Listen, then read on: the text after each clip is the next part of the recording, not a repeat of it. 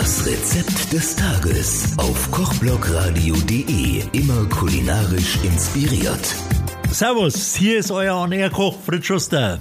Heute machen wir mal Rinderfilet Stroganoff, einen richtigen Klassiker. Ihr holt euch beim Metzger Rinderfilet in Streifen geschnitten.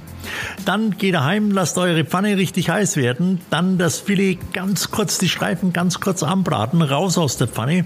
Butter rein, Zwiebeln rein und jetzt kommt's einen wirklich guten Rosenpaprika, also einen, einen, einen äh, äh, süßen Paprika, ein Löffelchen in die Pfanne rein, kurz schmelzen lassen, ganz wichtig, nicht lange, sonst verbrennt er, kurz schmelzen lassen, dann richtig schön mit Cognac ablöschen. Dann machen wir ein paar frische Champignons drauf und ein paar in Streifen geschnittene Essiggurken und dann einen guten dicken Löffel Sauerrahm.